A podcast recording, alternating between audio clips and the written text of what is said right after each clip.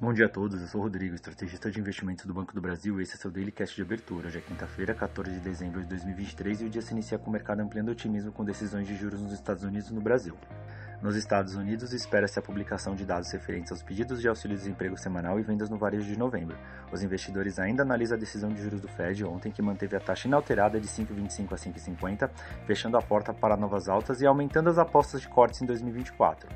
Em Wall Street, os futuros das bolsas operam em alta. Após decisão da política monetária do Federal Reserve, os rendimentos das treasuries ampliam perdas em todos os vencimentos. Os contratos futuros de petróleo ampliam alta, após a decisão de juros nos Estados Unidos e a publicação do relatório mensal da Agência Internacional de Energia, com queda na demanda de 2023 e crescimento em 2024. O dólar também segue fraco frente a moedas fortes e emergentes. No continente europeu, as bolsas têm forte alta após a manutenção de juros na economia americana. Para hoje, a expectativa são de decisões de política monetária do Banco Central Europeu, seguida de pronunciamento da autoridade monetária da Inglaterra. E nessa manhã, Londres subia 1,95, Frankfurt avançava 0,68 e Paris subia 1,16%. Na Ásia, as bolsas fecharam sem sinal único devido ao sentimento sobre a economia chinesa ainda negativo após conferência econômica recente ter desapontado investidores, que esperavam mais estímulos oficiais.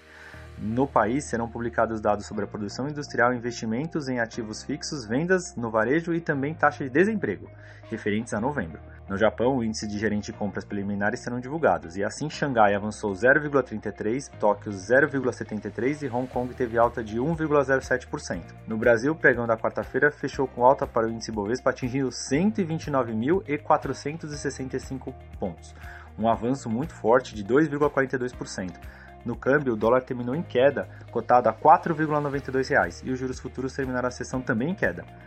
Na decisão de juros da Super Quarta, o Comitê de Política Monetária do Banco Central decidiu por diminuir em 0,50 a taxa Selic, que passou de 12,25% para 11,75%, valor projetado previamente pelo mercado. Os efeitos dessa decisão serão observados na economia do país somente em 2024.